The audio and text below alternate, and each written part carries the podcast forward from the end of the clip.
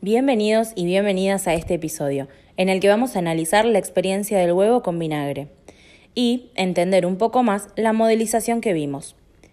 Antes de adentrarnos en la explicación, recordemos que la cáscara de huevo está formada en un 95% por carbonato de calcio, que es una sal muy, muy insoluble.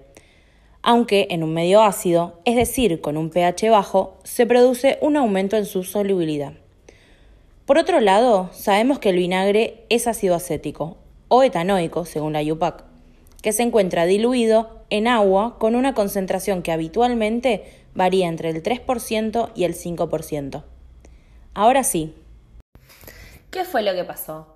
Solo utilizando nuestros sentidos podemos observar que el huevo comienza a burbujear y que con el paso del tiempo la cáscara va desapareciendo.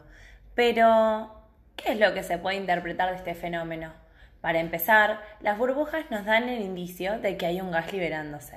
Y el hecho de que la cáscara parece desaparecer también nos indica que se está produciendo una reacción que convierte el carbonato de calcio en otro compuesto.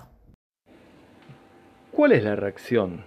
Cuando planteamos las ecuaciones, vamos a tener ácido acético y carbonato de calcio como reactivos.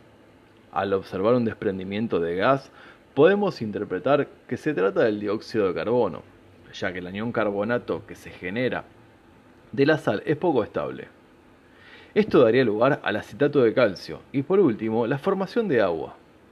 De esta manera queda expuesta la membrana interna del huevo, que posee proteínas, las cuales en medio ácido se pueden desnaturalizar. Este fenómeno produce un cambio conformacional en la estructura de las proteínas, que modifica sus propiedades y provoca un aumento en su elasticidad obteniendo finalmente el huevo que buscábamos, al cual, sin cocinarlo, podemos hacerlo rebotar sin que se rompa. En conclusión, esta reacción se da porque sucede en un medio ácido, y podríamos suponer que con otros ácidos va a ocurrir algo similar, ya que lo que afecta principalmente es la capacidad de ceder protones que tienen los ácidos.